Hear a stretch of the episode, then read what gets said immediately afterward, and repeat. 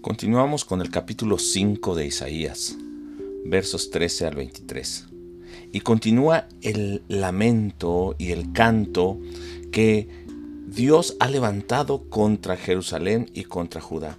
Y les dice que tanto el pueblo como sus líderes, por todo el pecado que han hecho, por la altivez de sus mujeres, por eh, la injusticia de los líderes contra el pueblo, Dios los va a llevar a una tierra extraña y morirán de hambre y sed, aún la muerte o el sepulcro los va a tragar, porque aún se divierten, se complacen haciendo todo el mal. Entonces sus ciudades van a ser totalmente destruidas.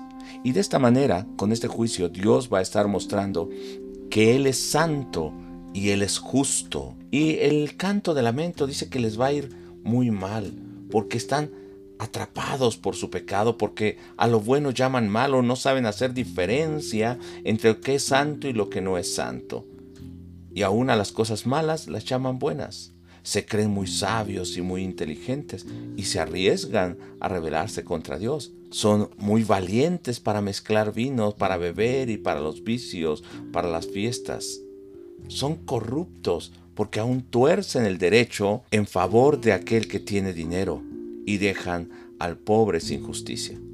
Y además de esto, para colmo, se animan a levantarse y a provocar a Dios.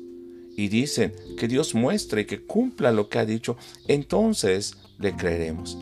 Y han llegado a este punto porque los líderes, todo el pueblo, han rechazado la enseñanza del Dios Santo. Desprecian los mandamientos del Dios único y perfecto.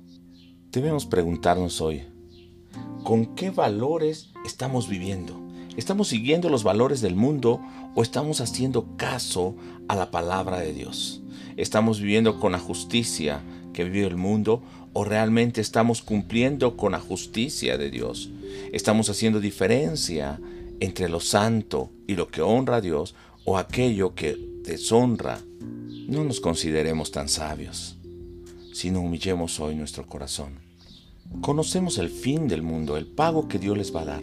No sigamos en los caminos de ellos y hoy detengámonos un momento y veamos que a través de nuestras circunstancias, de la situación mundial que estamos enfrentando en este momento, Dios realmente se está mostrando como un Dios justo, como un Dios santo, como un Dios todopoderoso.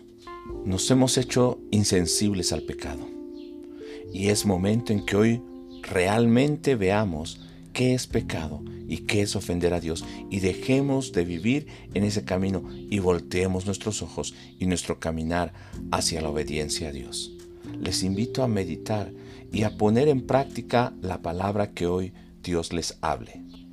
Escriba verso por verso las enseñanzas de manera clara en una frase que le dé la idea concreta y elija donde Dios le esté mostrando cómo lo puede aplicar en su vida.